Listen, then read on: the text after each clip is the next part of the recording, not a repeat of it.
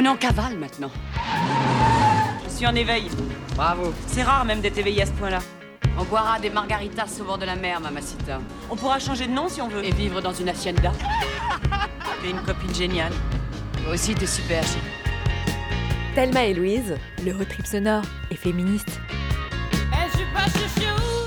Bonsoir à toutes et à tous, je suis ravie de vous retrouver pour un nouvel épisode de Thelma et Louise. En ce soir de janvier, vous êtes peut-être quelques-unes et quelques-uns à avoir décidé d'arrêter de boire pour faire le dry January ou plus définitivement, avec plus ou moins de succès.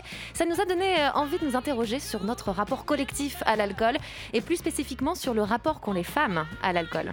Salut Thelma. Et oui, les femmes et l'alcool, ce sont un peu les liaisons dangereuses. Entre libération et dépendance, il est parfois difficile de comprendre l'impact de la boisson sur la vie des femmes. Parce que boire est parfois vécu comme une émancipation malgré les risques pour la santé. Alors comment boivent les femmes? L'alcool est-il encore aujourd'hui un marqueur de virilité? Et pourquoi l'alcoolisme féminin est-il davantage tabou? On va s'intéresser à toutes ces questions. C'est parti pour une heure d'émission avec toute la team Thelma et Louise.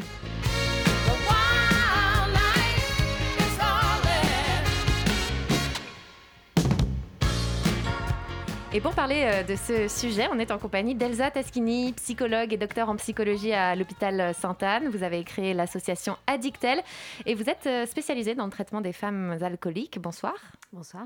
Et on est aussi en compagnie de Claire Touzard. Vous êtes autrice et vous êtes en ligne avec nous au téléphone. Euh, vous venez de publier Sans alcool aux éditions Flammarion, un, un témoignage sous une forme littéraire très poignant où vous racontez votre lien à l'alcool, à la dépendance et à la décision d'arrêter de boire. Bonsoir.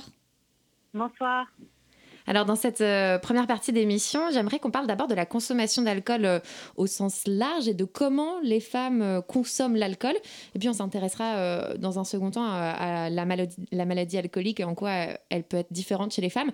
Une première question pour recontextualiser un petit peu tout ça, Elsa Taschini, depuis quand les femmes boivent-elles et est-ce qu'elles boivent autant que les hommes aujourd'hui? Alors, je pense qu'elles boivent euh, depuis euh, longtemps et tout aussi, euh, enfin, de la même manière que les hommes. mais attendez, redites-moi juste votre question historiquement. Est-ce qu'elles boivent autant que les hommes? Est-ce qu'elles boivent de la même façon pour vous? Alors, je pense qu'elles ont changé leur façon de boire. Si on sait que l'alcool existe quand même depuis très longtemps, les femmes se sont mises à réellement boire à partir des années 70, avec l'industrialisation notamment, et le fait qu'elles se mettent à travailler. C'est vraiment très lié au monde du travail. Et euh, plus, on va dire, les dernières décennies, là, ce sont plutôt les jeunes femmes qui se sont mises à boire.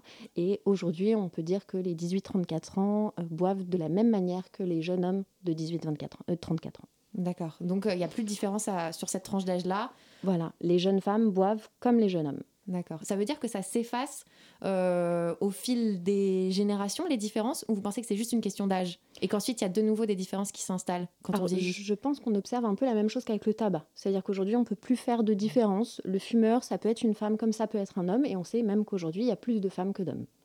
Donc on est sûrement sur, en, miroir, un, peu la même histoire, entre guillemets, c'est-à-dire signe d'émancipation, mais où euh, dans la société, si les femmes vivent peut-être plus de pression, plus de choses, alors peut-être elles ont un risque plus important, même si l'alcool a la même place pour les hommes ou pour les femmes.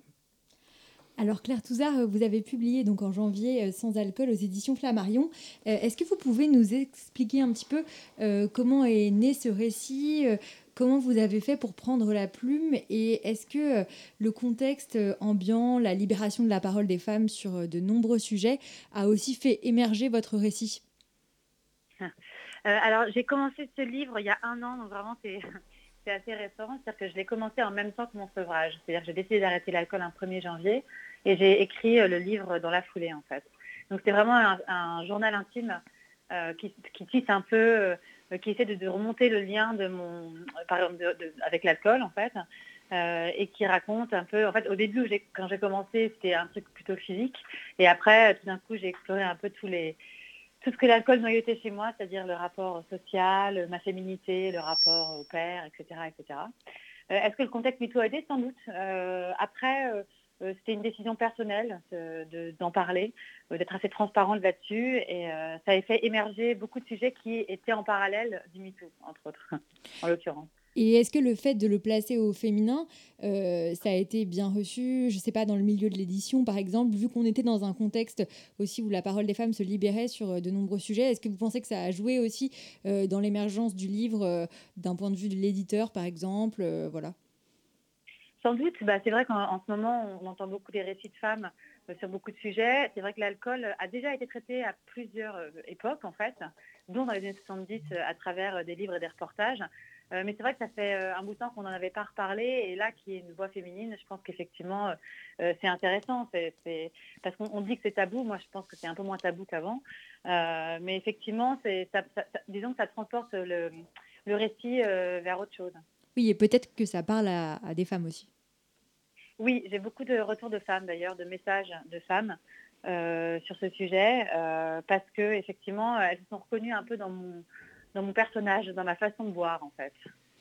Alors, euh, le fait qu'on s'intéresse à la consommation d'alcool euh, du point de vue du genre, c'est assez récent, en tout cas dans le domaine de la recherche. Ça a euh, une, trentaine d'années, un petit peu plus. Il y a pas mal de chercheurs qui considèrent que la consommation d'alcool est ce qu'on appelle une performance de genre et un marqueur de virilité en, préparation en préparant cette émission, on a été à la rencontre d'une autre euh, autrice, Stéphanie Braquet. Elle a publié Jour zéro aux éditions Iconoclast. Et dans ce livre, elle fait un constat justement sur les liens entre alcool et masculinité. On l'écoute. Euh, moi, je vis pas en France. Je vis, je vis au Kenya à Nairobi, où j'ai pu observer, euh, parce que j'observe ce qui est autour de moi, donc euh, euh, un rapport entre la masculinité et l'alcool très fort chez certaines communautés, par exemple. J'en parle dans le livre. Je, je, suis allée à deux réunions des alcooliques anonymes. Après, j'ai arrêté parce que ça me plaisait pas. mais j'ai notamment en mémoire ce, cet homme qui, qui disait, voilà, moi, le fait d'aller au bar, ça fait partie de, de c'est encouragé par mes pères euh, quand je vais au bar, il faut que je me comporte comme un homme, donc il faut que je boive beaucoup, il faut que je tienne l'alcool, il faut souvent aussi que je séduise et euh, surtout que je ne retourne pas voir ma mon épouse et mon enfant avant euh, avant minuit. Donc il y a une sorte de voilà de marqueur de virilité quand on est au bar avec ses potes euh, à enchaîner à enchaîner les, les coups.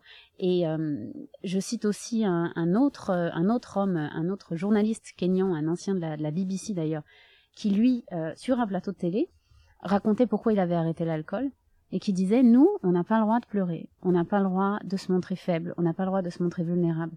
Et l'alcool est aussi un moyen de, de maintenir cette pression, d'arriver à supporter cette pression. Donc ça, c'était quelque chose que moi j'avais pu observer sur la masculinité. Euh, vous, Elsa Taschini, est-ce que euh, vous vous voyez dans, vos consultations euh, des, femmes qui vous disent ça justement, que boire, ça reste un truc de bonhomme? Euh, Oui, ça reste, je, trouve ça très intéressant ce que vient de dire euh, cette personne, ça reste un marqueur de virilité. Ça veut dire qu'une femme dans l'espace public, ce sera quand même mal vu qu'elle boive trop, qu'elle fasse des excès, qu'elle voilà, qu'elle sache pas se tenir, pire qu'elle se bagarre, alors que ce sera plutôt non rare chez, un, homme. Donc ça reste un marqueur de virilité, mais euh, je pense que maintenant c'est aussi un marqueur de jeunesse. Et que sûrement pour la jeune génération, c'est pas plus un marqueur de virilité que ça n'est un marqueur de féminité, mais dans notre inconscient collectif ou notre, euh, voilà, notre patrimoine collectif qu'on partage, ça reste un marqueur de virilité. Est-ce que du coup, quand vous dites marqueur de, jeunesse, est-ce que ça veut dire que hum, c'est bien vu euh, de se mettre des mines quand on est jeune, mais qu'après, passer un certain âge, c'est plus tellement admis? Pour les femmes, j'entends Ouais, je pense que c'est ça. déjà, la première question, c'est est-ce que c'est admissible un jeune qui ne boit pas? Je le prendrais plutôt dans l'autre sens. Donc tout jeune se doit, entre guillemets, de boire, et donc une jeune femme peut et doit, peut-être, peut et doit boire comme un jeune homme on s'est demandé euh, ce qui était différent euh, justement quand, un homme boit de l'alcool et quand une femme boit. On écoute euh, une nouvelle fois la, réponse de Stéphanie Braqueux à ce sujet. Je pense que les hommes et les femmes consomment de l'alcool pour le plaisir et quand ça devient un besoin, pour souvent les mêmes raisons, qui est booster l'estime de soi, bon, voire si c'est une maladie, d'autres choses bien plus dramatiques. Mais ensuite, les effets sont différents. C'est-à-dire que, euh, ça, j'en parle beaucoup dans le livre.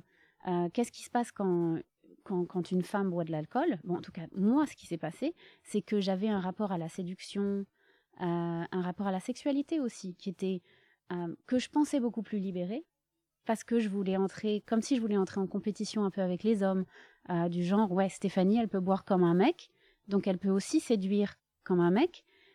Pourquoi les hommes seraient toujours appelés des donjons et pourquoi les femmes seraient appelées autrement, d'une manière beaucoup plus péjorative. C'était un peu contre tout ça que je me rebellais. Mais en pensant que je revendiquais ma, liberté et une sorte de féminisme, si vous voulez, euh, je, me suis, je me retrouvais souvent emprisonnée. C'est-à-dire que, en fait, j'aimais pas forcément euh, faire ça. J'aimais pas séduire. Et le lendemain, quand il y a la gueule de bois, la fameuse gueule de bois, où on regrette souvent ce qu'on a fait la veille, euh, ben là, j'avais d'un seul coup l'impression de me retrouver prisonnière. Donc, s'il y a une différence entre les femmes et les hommes, je cite un scientifique qui dit quand une femme a un trou noir alcoolique, on s'en prend à elle. Et quand un, quand un homme a un trou noir alcoolique, il s'en prend aux autres, et souvent aux femmes d'ailleurs.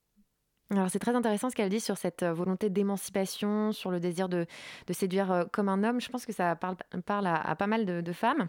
Euh, Claire Touzard, vous, dans votre livre, vous écrivez Il y avait cette idée que pour prouver mon indépendance, je ne pouvais pas être autre chose que seule, malheureuse, harponnée par l'alcool. Si je quittais cette fille, je devenais plus paisible. Alors à quoi aurait servi mon combat contre les conventions? Euh, vous vous retrouvez justement aussi dans cette idée de, de, boire pour euh, s'émanciper de, de certaines conventions? Euh, bah, Oui, en fait, je pense c'est à travers mon vécu et ce que j'ai pu observer aussi, j'ai l'impression en fait que effectivement l'alcool est devenu pour moi une forme d'émancipation. C'est-à-dire que c'est un peu une idée de casser les codes conventionnels de, la féminité en fait. Peut-être qu'inconsciemment il y avait aussi prendre du territoire masculin. Euh, mais il y avait aussi euh, montrer une image de moi un peu moins lisse, un peu moins sage, euh, prendre en volume sonore, par exemple. et ça, c'est quelque chose que j'ai remarqué qui a été beaucoup utilisé dans la pop culture aussi. C'est-à-dire qu'on a beaucoup utilisé le personnage de femme qui boit pour montrer des femmes un peu émancipées, comme si c'était un peu un geste politique en fait, comme si ça montrait un peu leur rébellion et le côté punk dans beaucoup de séries en fait et beaucoup de films récents. Vous pensez auxquelles quelles héroïnes par exemple? Oh, bah, il y en a beaucoup. Euh, euh, The Queen of Gambit récemment, par exemple, euh, justement, qui s'émancipe, a des problèmes d'alcool. Mais il y en a énormément. Ça commence avec Sex and the City, par exemple, aussi, où c'était des femmes cadres qui tout d'un coup se retrouvaient et, buvaient. Quoi. et puis après, il y a par exemple même Amy Schumer qui, qui, pose sur, pour son film avec une bouteille comme ça sur, sur la fiche de son film. comme si c'est un côté un peu, vous voyez, j'ai un côté un peu masculin, un peu rebelle. Euh, et, moi-même, j'ai cru en fait que l'alcool, ça me permettait de me rebeller, mais c'était assez paradoxal, puisqu'en fait, on, se maltraite. C'est pas une vraie rébellion, c'est-à-dire qu'on casse pas les codes du patriarcat, on, se casse soi-même. Et euh, c'est un peu ce que je raconte dans le livre. Oui, et du coup, euh, c'est ce que vous racontez dans le livre, et vous employez le mot lisse. Est-ce que vous pensez que ce, ce, côté lisse, peut-être c'est aussi une manière d'éduquer les, petites filles et donc, du coup, qui fait qu'arrivé à l'âge adulte, on a besoin de casser, entre guillemets, euh, ces codes lisses ou ces codes où on, ne nous entend pas, ou voilà, où on passe inaperçu. Et donc, du coup, euh, boire, c'est une façon de se créer un personnage. Enfin, vous expliquez dans le livre que c'est une façon d'être quelqu'un d'autre, un personnage, et que finalement, c'est pas vraiment vous. Euh, voilà, qu'est-ce que, qu'est-ce que vous en pensez aujourd'hui de, de, ça, un peu de ce cheminement entre la petite fille, la femme qui boit, puis la femme qui arrête de boire? Il y, a, une notion de, se maltraiter en fait dans, l'alcool, euh, en fait au féminin, en tout cas pour moi. Mais il y a, effectivement une, façon un peu de casser les codes. C'est ce que je racontais, euh, c'est de se montrer un peu moins jolie. Euh, c'est de se rétamer un peu sur les trottoirs entre guillemets. Et je pense que ma génération, en tout cas, a beaucoup bu pour prendre un peu du territoire masculin parce qu'on grandissait avec les garçons, en fait, et on picolait comme eux, en fait. et puis après, c'est resté. et puis après, il y a eu aussi la la charge d'être une femme qui a fait qu'on a bu pour d'autres raisons vers 30 ans. Mais, mais aussi, juste pour, faire, pour parler de la masculinité, on en parlait tout à l'heure, ce que je dis aussi dans, le livre, c'est que si les femmes euh, ont changé un peu leur façon de boire, aussi je pense que les hommes euh, boivent euh, toujours pour ces présupposés virilistes, mais j'ai l'impression qu'ils boivent aussi parce que justement ils vivent mal leur, leur masculinité, qu'ils sont un peu coincés dans une masculinité, qu'ils ont du mal à évoluer. moi j'ai vu beaucoup d'hommes aussi autour de moi boire pour ces raisons-là. Oui, c'est vrai que le, témoignage de, Stéphanie Braquet tout à l'heure, euh, on n'en a pas euh, plus longuement parlé, mais ces hommes-là euh, avaient l'air de mal vivre le fait d'être enfermés dans ces, dans d'autres carcans que ceux de la mmh. féminité, mais dans des carcans effectivement virilistes où on encourage beaucoup à ces comportements et bien de buveurs, voilà, de, socialisation uniquement entre hommes, bruyante, virile, mmh. et on peut imaginer que ça plaise pas forcément à tout le monde. Il y a Elsa Taschini, vous, parmi les, femmes que, vous voyez au quotidien, il y a cette idée, vous la, retrouvez aussi de, de, volonté de, s'émanciper des carcans de la féminité, des, des, clichés de genre trop, trop lisses, comme le disait Claire Touzard? Alors un peu, moi ce que je retrouve beaucoup c'est l'idée de désinhibition et d'oser être euh, bah, celle qu'on aurait envie d'être, mais que peut-être effectivement on n'est pas parce que euh, on a euh, bien intériorisé le sois sage, sois jolie, tiens-toi droite, t'es mignonne, etc. Donc sûrement il y, y a, un petit peu de ça, mais il y a aussi vraiment un facteur désinhibant, c'est-à-dire que l'alcool aide à séduire, à se sentir plus belle, plus forte, à entrer en contact, et ça les hommes aussi. Dans, le témoignage de Stéphanie Backert, elle explique ça pour les hommes, mais il y a aussi ça chez les femmes, c'est que ça favorise aussi le... L'alcool est un lien social, il favorise, euh, c'est ce qui fait qu'on dit que c'est convivial, que c'est chaleureux, ça permet de se parler, de se toucher plus facilement, euh, et, ça, euh, on le retrouve particulièrement du coup chez les femmes, ce facteur désinhibant, cette recherche de désinhibition, et parfois de désinhibition aussi sexuelle. Mmh qu'on peut retrouver parce qu'on est plus à l'aise avec son corps euh, quand on est un peu désinhibé. Hmm. Il y a un paradoxe, cela dit, entre cette désinhibition, ce sentiment de liberté et euh, le fait que l'ivresse peut aussi s'accompagner euh, d'une prise de risque qui n'est pas la même chez les hommes et, et chez les femmes. On pense à la contraception et au risque de grossesse, mais on pense aussi aux violences sexuelles. vous en parlez, Claire Touzard, de ce sentiment d'insécurité dans votre livre? Oui, bah, euh, je raconte ça, et puis c'est encore d'actualité, parce qu'il y a un documentaire, par exemple, euh, c'est Daisy Audrey qui est sorti euh, là sur Netflix, qui parle de ça, qui parle de l'histoire de deux jeunes filles qui se font violer pendant leur première cuite, en fait. C'est terrible, hein, elles finissent tous les deux par se suicider. et c'est quelque chose qui arrive tous les jours aux États-Unis et ailleurs. et c'est vrai que en fait, je pense que, enfin moi en tout cas, en tant que jeune fille, je crois que j'ai beaucoup bu en, pensant être un peu surpuissante. Alors il y avait une désinhibition et puis il y avait une, un sentiment comme ça d'être un peu un personnage un peu fort. Et en fait, on se fragilise. C'est ça qui est terrible. C'est que euh, on se met, en fait, on a l'impression d'être plus forte et on ne l'est pas. Et on se met forcément à, la merci de, beaucoup de problèmes. Euh, et c'est vrai que j'en parle dans mon livre parce que moi j'en ai été la victime. C'est-à-dire qu'il y a plusieurs fois où je me suis réveillée sans me rappeler où j'étais, des choses assez graves. Et euh, l'alcool sur le long terme, c'est problématique et c'est aussi les choix d'un soir et les oublis d'un soir qui peuvent être euh, ben, mortels et, euh, et, voilà, et, mettre foutre en l'air la vie d'une fille. fille. Et je crois que bah, ça fait, enfin, votre témoignage et votre récit fait vraiment écho à ce que Elsa aussi vous voyez, vous aussi en, cabinet, c'est ce que vous nous aviez raconté en préparant l'émission. Oui, tout à fait. Le premier facteur de vulnérabilité des addictions générales, mais particulièrement à l'alcool chez les femmes, c'est le vécu de violence. Donc c'est comme un, cycle en quelque sorte. C'est-à-dire qu'il y a les femmes qui ont vécu des violences intrafamiliales ou des violences psychologiques, voilà, des, qui ont vécu des violences à, enfants ou à l'adolescence avant de se mettre à boire et qui vont trouver un espèce de match effectivement avec l'alcool et où elles seront peut-être euh, consciemment ou inconsciemment dans un comportement autodestructeur où elles vont prendre des risques. il peut y avoir aussi notion un peu de contrôle. Cette fois-ci, là, j'ai le contrôle sur quelque chose qui m'arrive alors que je ne l'avais pas quand j'ai vécu ces violences-là. Il y a ça. Et après, il y a aussi que c'est un risque en termes de violence, puisque les femmes qui boivent sont bien sûr bien plus à la merci euh, des prédateurs et donc de, consentement plus ou moins euh, gris ou carrément de viol et où, euh, et où euh, d'ailleurs ça, ça, reste un, facteur de, de non-lieu dans de nombreuses plaintes que le fait que la femme était alcoolisée alors qu'elle s'est fait agresser sexuellement. Et c'est une, c'est une circonstance atténuante, euh, ça que vous dites, pour le... Tout à fait. les agresseurs? On estime que si la femme a bu, alors d'une certaine manière... Elle est partiellement responsable. Elle est partiellement responsable de ce qui lui est arrivé. Terrible. C'est horrible. Vous voulez réagir, Claire? Non, non, je trouve ça terrible. Je ne savais pas, en fait c'est, euh, enfin, je trouve ça terrible. C'est quelque chose qu'on entend dans les euh, discours, effectivement, et on se dit pas que la justice euh, fonctionne comme ça, quoi. Qu'on pourrait entendre dans les discours, oui, mais en même temps, tu étais complètement bourré, bon, tu l'as bien cherché, mais, mais que la justice et puis fonctionne. Tu avais une mini-jupe en plus. Ouais, ouais, oui, c'est ça. Non, mais c'est, vrai que c'était, et c'est pour ça que je pense que les jeunes filles, il faut, il faut vraiment les, leur apprendre ça, parce que c'est vrai qu'il y a, il y a cette problématique-là qui, qui, est très, qui est très forte, quoi. Et, On va reparler justement ouais, de, de, de, de la nécessité peut-être d'avoir un discours plus ciblé aussi sur, sur ces, sur ces questions-là. avant, avant de passer à la deuxième partie d'émission, on voulait aussi parler de la sobriété, de ne pas uniquement parler de, de, de la consommation d'alcool, parce que c'est aussi la sobriété, un sujet qui est très présent dans votre, dans votre livre, Claire Touzard, et puis aussi dans celui de, de Stéphanie Braquet. On va voir que dans notre société aujourd'hui, c'est pas non plus bien vu d'être sobre.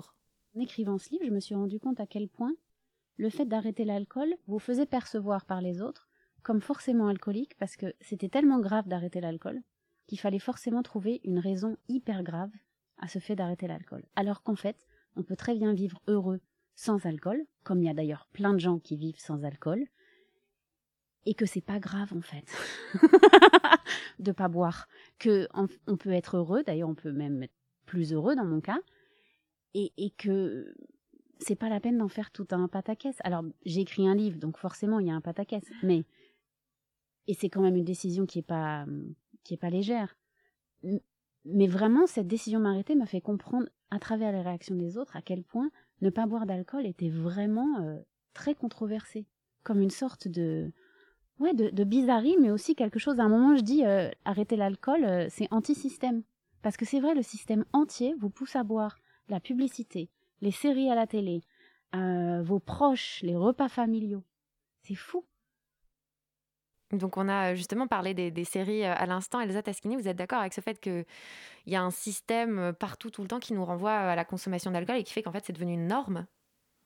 Oui, tout à fait. De, de toute manière, on, est en France, il y a une grande culture du vin en plus. qui est importante.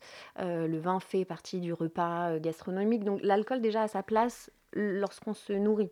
C'est presque un, c'est un mégustatif, mais ça mmh. va ensemble. Donc déjà dans, dans, la pyramide entre guillemets des besoins, on le retrouve presque en bas de la même manière que manger, boire euh, de l'eau, je veux dire, ou dormir.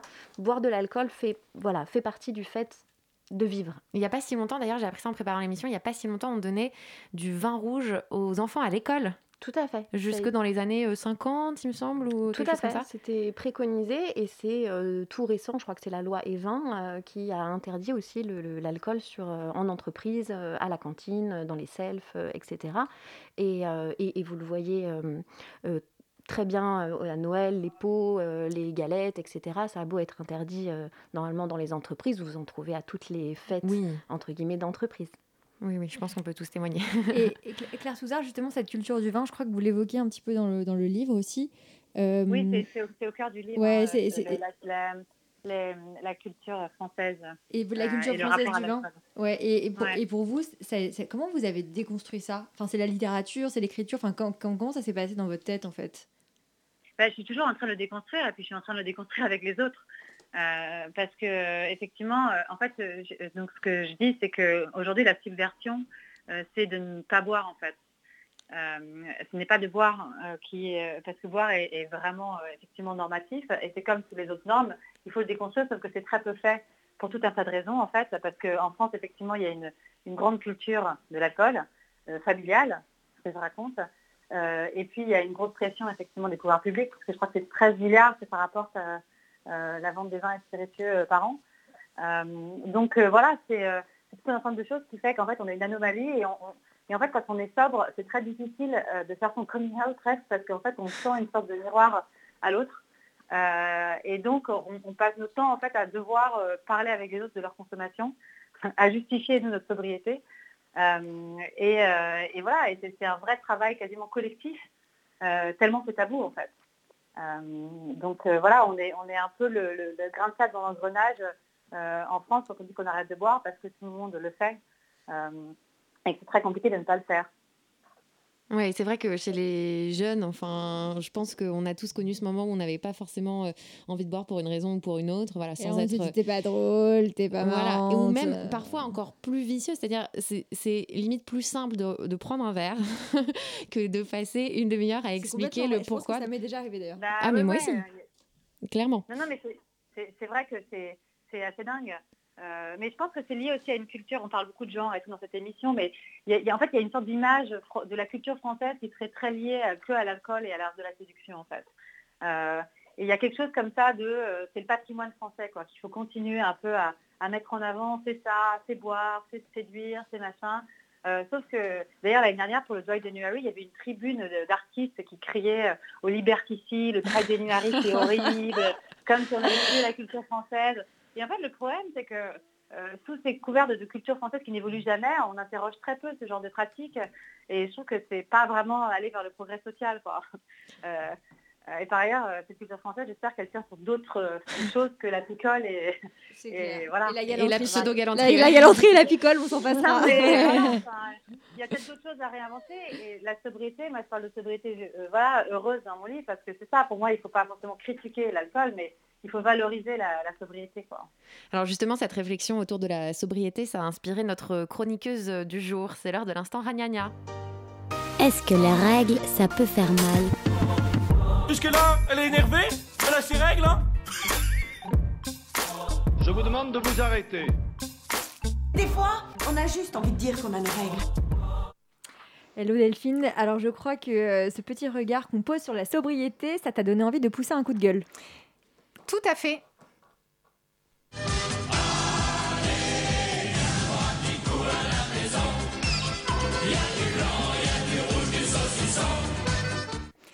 Et si j'avais plutôt envie de venir à la maison manger un petit cake et boire un petit thé Est-ce que ça changerait vraiment quelque chose?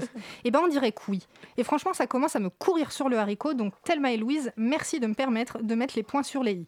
Si je n'ai pas bu d'alcool depuis 130 jours, ce n'est pas réellement parce que je suis alcoolique.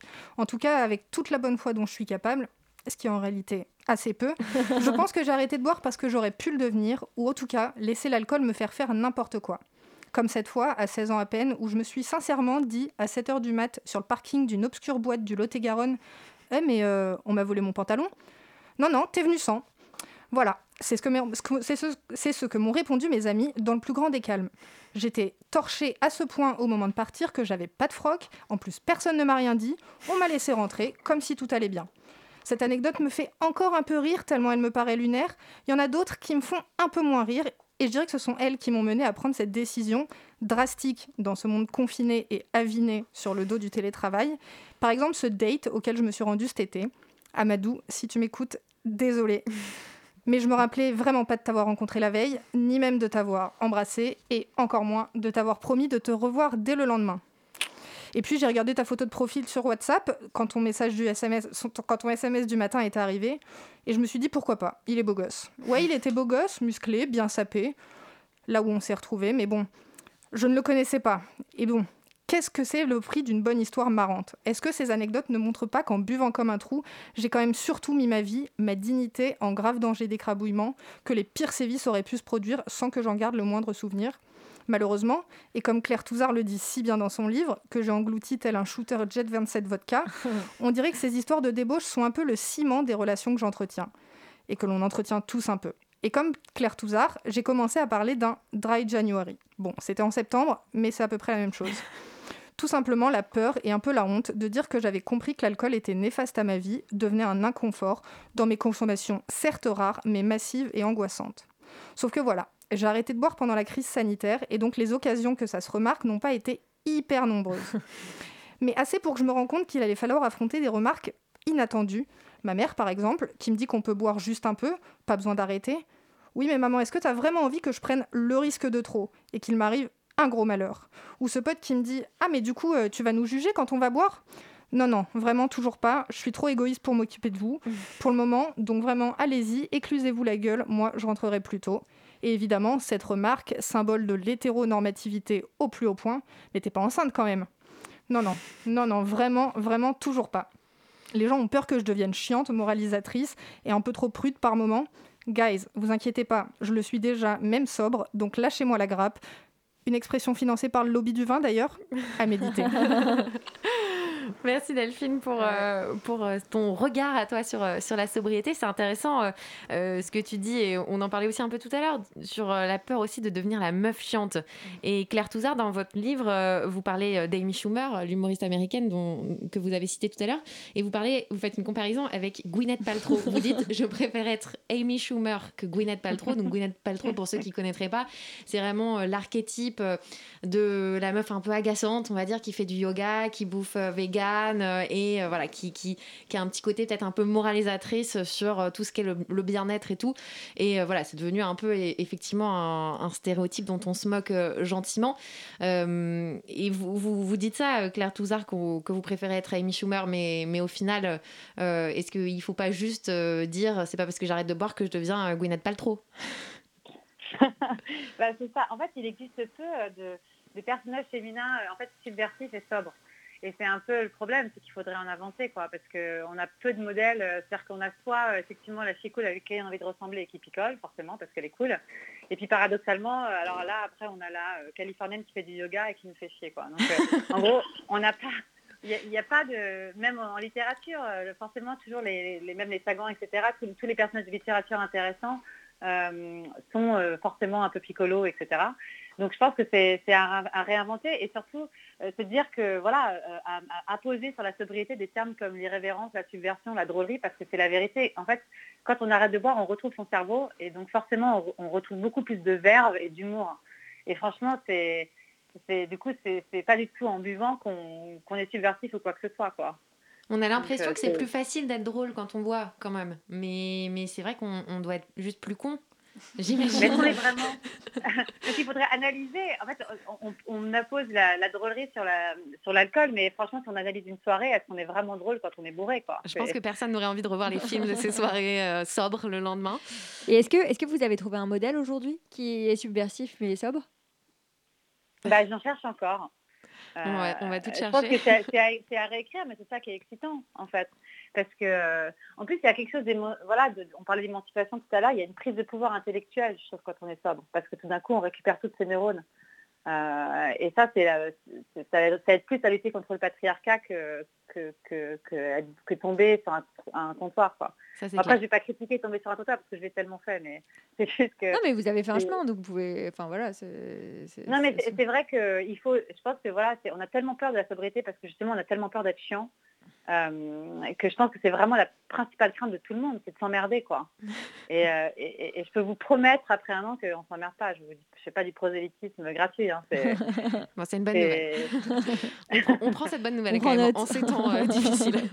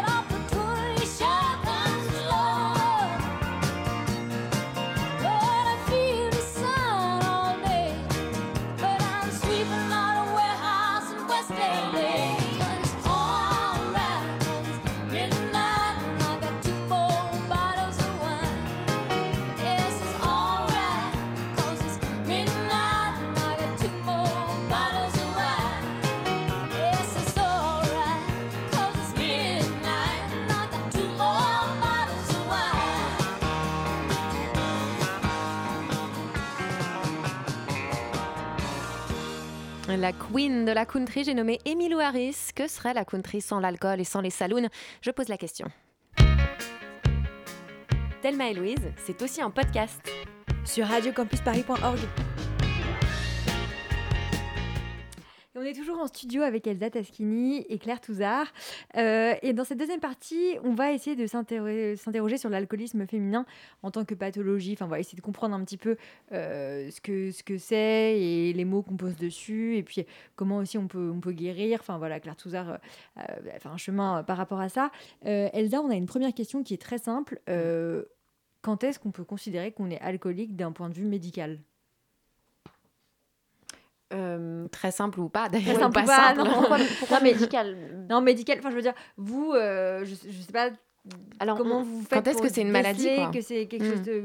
Ou alors, enfin, bref, est-ce que vous pouvez faire un petit point pédago sur ce que c'est l'alcoolisme en fait enfin... Ok, alors dans les dernières classifications, et c'est une très bonne idée, ils ont euh, fait en sorte qu'on parle de trouble et que ce trouble, il, soit, il aille d'un continuum du normal au pathologique. Parce qu'il n'y a pas les pas alcooliques et les alcooliques.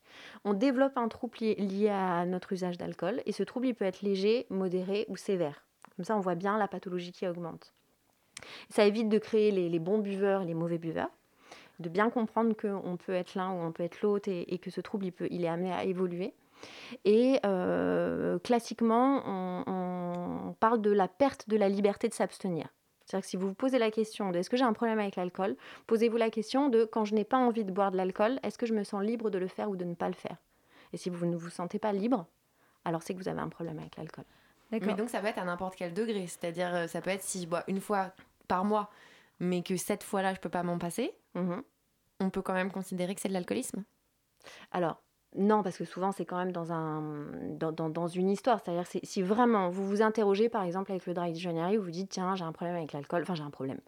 J'aime pas le rapport que j'ai avec l'alcool, il y a un truc qui me dérange, j'ai envie de m'en libérer. Et vous essayez et vous vous rendez compte que vous n'arrivez pas à vous abstenir. Ou alors que vous y arrivez, mais que, euh, on va dire, euh, sur euh, cinq fois où vous essayez, il y a quatre fois où ça ne fonctionne pas. Ben, c'est qu'il y a quelque chose qui vous en empêche. Il y a que- quelque chose dans ce lien avec l'alcool qui est autre que euh, je bois pour la convivialité, je bois parce que ça a un bon goût, je bois pour me détendre. Ou alors c'est qu'il il y a vraiment un Vous problème avez peut-être vraiment besoin de vous détendre beaucoup. Voilà. Non, il Ouais. y a un vrai problème de stress de fond qui, qui, qui est en train de trouver sa solution à travers l'alcool et qui est en fait une relation toxique. Euh, Moi, j'utilise beaucoup le parallèle comme avec un mauvais compagnon ou une mauvaise compagne. hein. C'est la relation toxique. L'alcool, à un moment donné, on peut développer, on a une relation avec cet objet, on peut développer une relation toxique. Et comme si c'était un homme ou une femme, bah, dans ces cas-là, il vaut mieux rompre. Et d'a- et d'ailleurs, c'est intéressant ce que vous dites par rapport au fait de, de hum, mettre un, comment dire, une échelle, euh, c'est-à-dire, euh, voilà, c'est un trouble, c'est pas alcoolique ou pas alcoolique, quoi. C'est un trouble qu'après, vous, vous qualifiez euh, en fonction des personnes que vous rencontrez, j'imagine, mais c'est intéressant que, voilà, savoir que tout le monde peut se reconnaître dans ça aussi, quoi. C'est Mm. pas- C'est un, un trouble qui est lié à un usage. Voilà. On a un que le usage terme d'alcoolique, est-ce que vous êtes d'accord qu'il qu'il aurait, il pourrait avoir tendance à mettre à distance toute forme d'interrogation, c'est-à-dire dire à partir du moment où je ne me considère pas euh, alcoolique, il y a plein de gens qui boivent euh, beaucoup avec excès régulièrement et qui n'ont pas euh, le sentiment d'être ma- d'être malade ou, ou- ou qui ne se reconnaissent pas dans le, dans le terme d'alcoolique, ça, le fait que ce soit soit tout noir, soit tout blanc, ça met un peu à distance. C'est-à-dire dire, bon, bah, moi, l'alcoolisme, ça ne me concerne pas. Et donc, de par euh, ce fait-là, je n'ai pas particulièrement besoin de remettre en question mon rapport à l'alcool.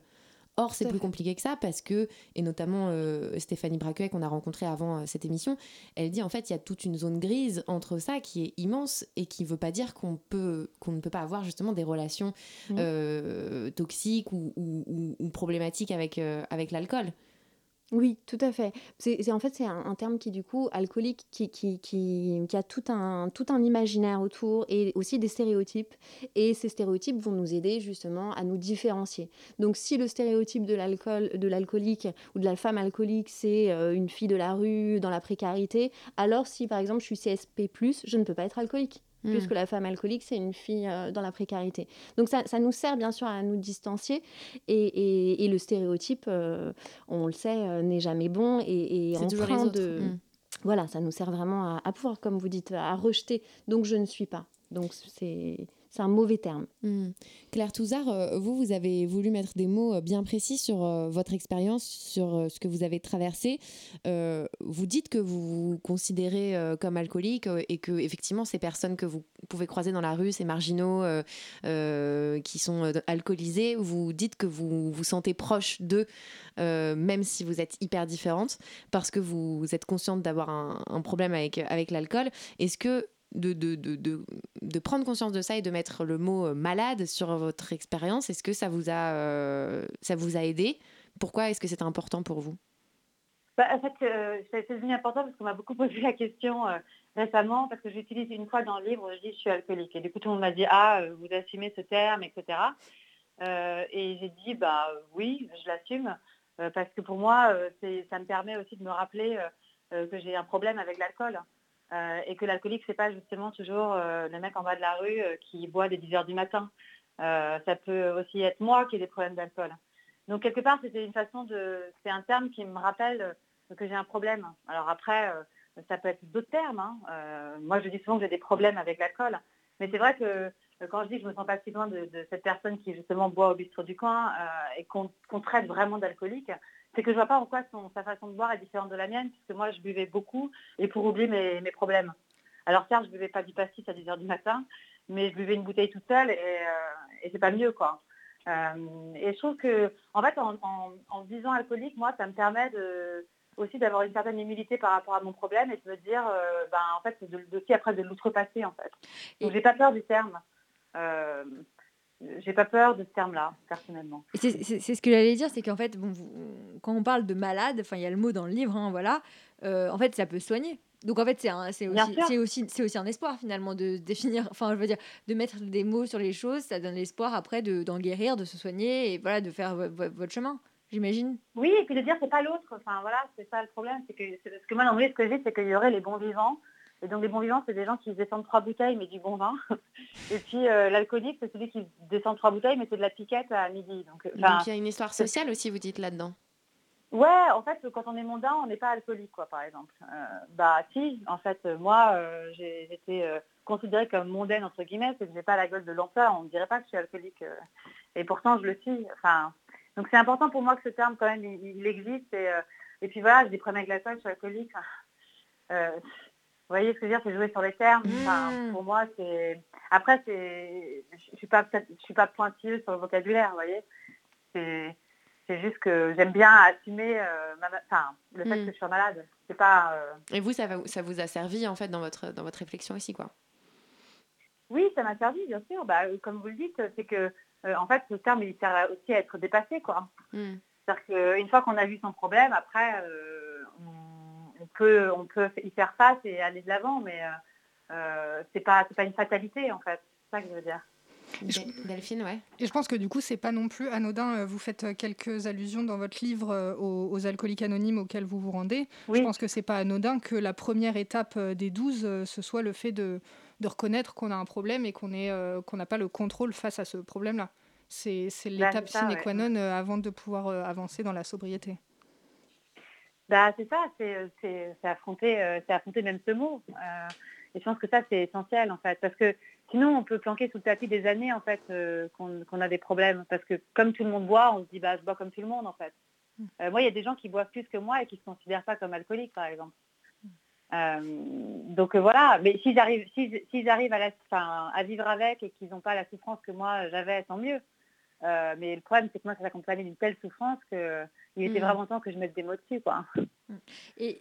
alcoolique mondaine ou pas, enfin, je veux bien, ce que, ce, que, ce que vous disiez euh, tout à l'heure et qui était intéressant, c'est voilà, euh, enfin, le, profil que vous aviez, qui est, voilà, ça se voit pas forcément sur votre visage, ni dans, sur vos habits, ni dans vos attitudes. Enfin voilà, c'est pas le, on n'imagine pas forcément que derrière, enfin, vous êtes alcoolique, quoi. Et ça, on voulait aussi en parler avec vous, Elsa Skinny, c'était un peu le le profil de la, de la femme euh, qui a, un, qui a un trouble alcoolique ou qui, qui, qui, boit un peu trop, euh, elle est souvent invisibilisée dans l'espace public. Euh, on la voit beaucoup moins que, que l'homme, en fait. quel est le, profil que vous recevez le plus en cabinet? Enfin, Je crois que c'est un profil un peu comme ça, CSP.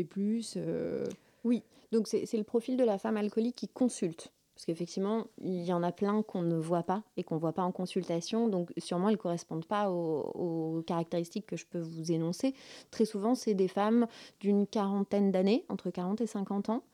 Euh, même si l'âge commence à diminuer, donc on va dire 40, une moyenne de 40 ans, catégorie socio-professionnelle euh, élevée, avec charge managériale, bac plus 5 à bac plus 8, euh, et souvent une charge familiale.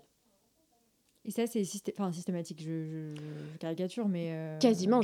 après, j'ai aussi des patientes jeunes euh, qui ne sont pas en couple, qui n'ont pas d'enfants, mmh. mais quand même, la grande majorité, euh, c'est très lié à de la dépression, de l'anxiété, un burn-out, un, vraiment une charge mentale et une charge professionnelle et une charge familiale importante, et où la femme, en fait, gère un petit peu cette pression, le stress, les difficultés de la vie, elle le gère avec l'alcool comme elle a appris à le gérer lors de l'adolescence et de sa vie de jeune adulte, elle va, voilà, elle va continuer à le gérer discrètement parce que par contre, elle a bien intériorisé euh, euh, que contrairement à l'adolescente qui peut un peu faire n'importe quoi et on va lui pardonner parce que c'est une adolescente, une fois qu'elle devient notamment mère, ou en tout cas le stéréotype un peu mère de famille, enfin la, la, la, la femme euh, voilà, casée, en couple, qui, qui donc se, se, met à comment dire, à représenter aussi son conjoint, la mhm. famille, les enfants encore plus. Alors là, elle a bien intériorisé qu'effectivement, elle ne devait plus boire dans l'espace public et qu'elle devait bien se tenir.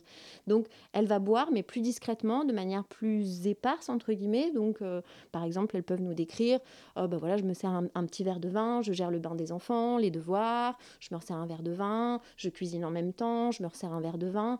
Voilà, c'est mm. pas, elle va pas euh, boire euh, une bouteille de vodka pour mm. s'enivrer. Elle va boire doucement et, et c'est aussi aussi la notion d'ivresse. C'est-à-dire qu'il y en a beaucoup, par exemple, tout à l'heure, vous me demandiez quand est-ce qu'on est alcoolique. Il y en a qui disent bah Non, je suis pas alcoolique, je bois que du très bon Bordeaux. Non, je suis pas alcoolique parce que je ne suis jamais ivre. Et c'est cette notion-là, c'est presque pire ceux qui tiennent bien. Moi, ça me pose bien plus de questions que la fille qui boit de verre et qui est ivre. Elle, est, elle a sûrement moins un problème d'alcool que celle qui boit une bouteille et qui est toujours. Euh, en état fonctionnel, euh, pas d'ivresse. Donc, donc cette femme-là, voilà, elle se, elle se tient et, elle a son travail, elle, elle se lève le matin, et elle, amène les enfants à l'école et, et elle assure toutes ses fonctions. Ce que vous décrivez comme euh, des fonctions, c'est beaucoup des tâches euh, domestiques et des tâches éducatives. Est-ce que le fait que les femmes qui viennent vous consulter, les femmes alcooliques qui viennent vous consulter, soient majoritairement des femmes qui travaillent, qui ont beaucoup de responsabilités, au final, ça ne veut pas dire que notre société est encore aujourd'hui euh, inadapté, en tout cas n'offre pas de solution à ce qu'on appelle la double journée, c'est-à-dire enchaîner des journées de, travail interminables, beaucoup de responsabilités, beaucoup de pression au boulot, mm. plus derrière la vie de famille, les enfants, le repas et euh, toute la charge mentale qui, qui, va avec tout ça. Tout à fait. Qu'est-ce que, est-ce que c'est, ouais, est-ce que ça veut dire qu'il y a encore un, un problème de de, de, de, société quoi, par rapport à ça Alors, je pense qu'on est d'accord quand même pour penser qu'il y a encore un problème d'inégalité homme-femme dans notre mm. société et qu'il en est un peu le reflet. Et c'est pour ça que sûrement l'addiction au féminin est vraiment aussi le reflet de la société, de dire mais qu'est-ce qu'il y a d'autre en fait aussi à, offrir? C'est quoi le sas? Parce que l'alcool reste quand même un, sas. Elles nous décrivent très bien ça. Elles disent je, bois pour oublier, pour m'échapper, pour me détendre. On, on, entend bien la notion de sas où finalement, avec ce verre de vin, elle, elle pense à elle en quelque sorte. Mm. Peut-être parce qu'il n'y a pas d'autres endroits, d'autres lieux où penser à soi en tant que femme, ou en tout cas où c'est difficile et ça demande beaucoup d'efforts. Et c'est vrai que ce verre d'alcool, bah, peut-être c'est aussi la simplicité, d'une certaine manière. C'est une évasion, c'est un petit moment d'évasion. Tout à fait, elles le disent beaucoup. Évasion, détente, c'est un mot qui mm. revient beaucoup. Est-ce que vous, euh, Claire Touzard, sans forcément parler de travail domestique ou voilà, enfin de, de, de, ça, euh, est-ce que vous aviez eu le sentiment aussi que euh, l'alcool, c'était oui, une façon peut-être d'avoir un, je sais pas, oui, un moment à vous, si vous vous sentiez seul. Enfin, est-ce qu'il y avait quelque chose comme ça de, de décompression, d'une décompression et, et peut-être aussi un peu quelque chose de bah, ce que disait la Taschini, de féminin, c'est-à-dire bah, je ne trouve pas ma place, donc le, le, je le trouve ma place avec mon verre, quoi. Bah, il y, avait une envie de déconnexion par rapport à souvent ce que j'avais vécu dans la journée. Quoi. C'est quand même, je trouve qu'on a souvent un sentiment un peu d'impuissance face aux injustices qu'on vit, euh, face aux, douleurs qu'on vit, à la double pression qu'on vit. Et, euh, effectivement, l'alcool, c'est une façon de, déconnecter, quoi. Euh, et, d'oublier un peu toutes ces douleurs-là. Et, j'en parlais souvent, c'est avant le MeToo aussi, avant le mouvement et la libération de parole des femmes, on se réunissait beaucoup entre, entre copines. Et euh, on parlait déjà de ce qui allait devenir dans la sphère publique euh, de façon privée. Euh, et boire, c'était une façon un peu d'être dans une forme d'exutoire. C'était un peu l'apéro, l'apéro politique. Quoi. comme il y a eu les réunions du terroir ou j'en sais rien avant, mais je pense que oui, c'est un sas de liberté qu'on octroyés face un peu aux, injustices. Quoi. Euh, et toujours, d'ailleurs, je parle, je parle au passé, mais j'ai l'impression que c'est toujours d'actualité, en fait. Mmh. Mmh. Euh, c'est le médicament, c'est le médicament, en fait, le mauvais médicament, en fait. Et pour terminer donc cette, cette partie et bientôt cette émission, on vous a demandé Claire de choisir un petit extrait à lire de votre livre, voilà, sans alcool. Bah, on vous écoute. Alors, euh, euh, mais je me suis dit ceci, si tous les patrons du monde, avec leur narcissisme désaxé, leur manipulation et leur poste bien gardé, jamais ne se remettent en question, ne se saoulent jusqu'à la lie par remords, alors je ne leur ferai pas ce plaisir de disparaître, de m'écraser dans mon salon sous mon litre de rouge. Nous les femmes, nous buvons à leur place, nous buvons à cause de ces mots vils, faussaires que l'on impose pour nous. Nous trivolons pour endosser le, dysfonctionnement d'un système. La phrase de Fatma n'a jamais eu autant de sens. Les femmes finissent par retourner leur énergie contre elles-mêmes. Combien sommes-nous à nous être saoulés, drogués, détruites, maltraités, tandis que les hommes marchaient sur nos cadavres encore chauds pour mieux se propulser tout en haut? Arrêter de boire, c'est arrêter de s'auto-flageoler, de se haïr, de donner raison à ceux qui nous assassinent, de céder notre place. Voilà. Merci. non, mais c'est intéressant de. On boit pour, euh, oui, pour euh, lutter contre un dysfonctionnement, en fait. Voilà. Et que ça, c'est ce qu'on a essayé un peu de, dire quoi, dans, dans l'émission. De la société. Ouais. contre nous. le sentiment d'impuissance, je trouve ça très fort. cette idée que euh, on vivrait plein de choses dans la journée qui nous rendent impuissantes, contre lesquelles on ne se rebelle pas et qu'on accumule en fait cette espèce de rancœur et que finalement l'alcool c'est une échappatoire mm. par rapport à, tout ça. Mm. Oui, et euh, voilà, et souvent aussi je pense que les femmes se sont senties un peu coupables et fautives et que au lieu justement de, se dire que c'était en fait le système le problème, elles pensaient que c'était elle. Et moi j'ai eu l'impression en tout cas de boire beaucoup euh, en, prenant la faute sur mes mm. épaules. Euh, et cet alcool fautif, je ne sais pas si vous docteur vous vous l'observez, mais voilà, c'est quelque chose que j'ai ressenti aussi moi.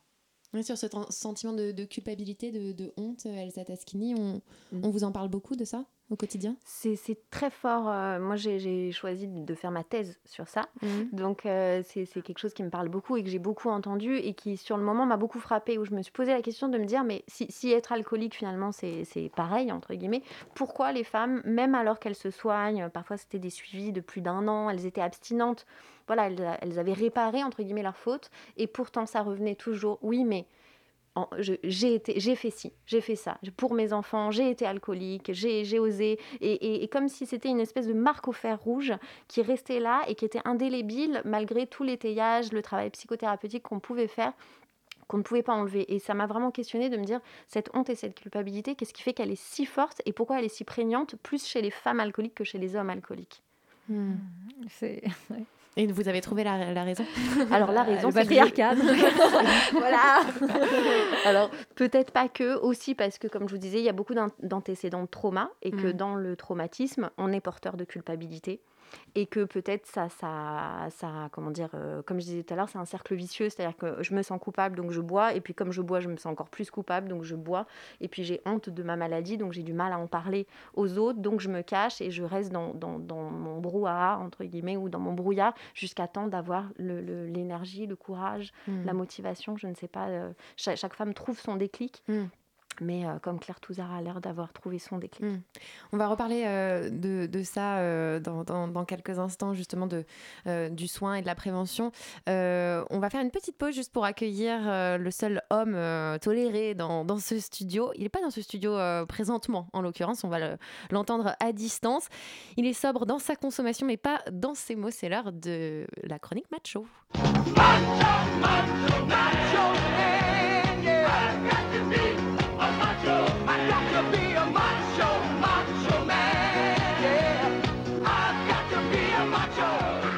Chère Thelma, chère Louise, c'est depuis mon canapé, et non pas en studio, que je vous fais part de ma première chronique de l'année 2021. Moi qui me faisais une joie de vous retrouver, masqué, bien sûr, me voilà en septaine, seul dans mon appartement, sous un plaid, qui ne tient pas chaud, et en collant en attendant les résultats de mon test PCR. Oui, je sais, ça donne envie, et je dois vous avouer que moi non plus, je n'avais pas prévu d'être cas contact dès le mois de janvier. Bonne année D'ailleurs, j'aurais adoré vous raconter que je suis contraint de rester à domicile parce que j'ai participé à une rêve partie ou à une soirée échangiste.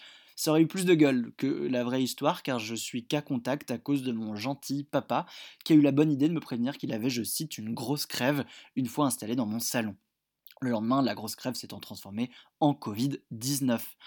Ah, mais qu'est-ce qu'on se fait chier Vous me direz, puisque ce soir on parle d'alcool, euh, pour ma part, il n'a jamais été aussi simple de participer au Dry January, vous savez, le, le janvier sobre. Sans bar, restaurant et avec un couvre-feu à 18h, c'est comme si le gouvernement avait organisé en catimini un plan national de lutte contre les excès de l'alcool. Alors j'ai beau avoir, malgré moi, réduit drastiquement ma consommation d'alcool à cause de la crise sanitaire, quand il m'arrive de boire, ça, ça devient catastrophique. Je ne sais plus boire. Il y a deux semaines, après avoir dîné avec deux copines, je me suis réveillé habillé sur mon lit, la lumière allumée, comme si je rentrais de la teuf du siècle, alors que j'avais passé la soirée euh, concrètement à boire du vin nature. Non mais quelle tristesse On a essayé de savoir si le vin n'avait pas été empoisonné, mais non, non, on a fini par conclure qu'on avait juste bu comme des ados. Et pour revenir à, au Dry January, je sais pas pourquoi en France, quand on se lance dans un défi euh, censé nous faire du bien, immédiatement on se fait bâcher. Le chef cuisinier Alain Ducasse, quand tu lui parles de Dry January, pour sensibiliser au, au ravage de l'alcool, lui ne trouve rien de mieux que de vendre ses bouteilles de vin moins chères pour encourager les gens à consommer des bouteilles euh, et, et non des verres. C'est un peu comme quand j'ai annoncé à mes amis que je ne mangerais plus de viande.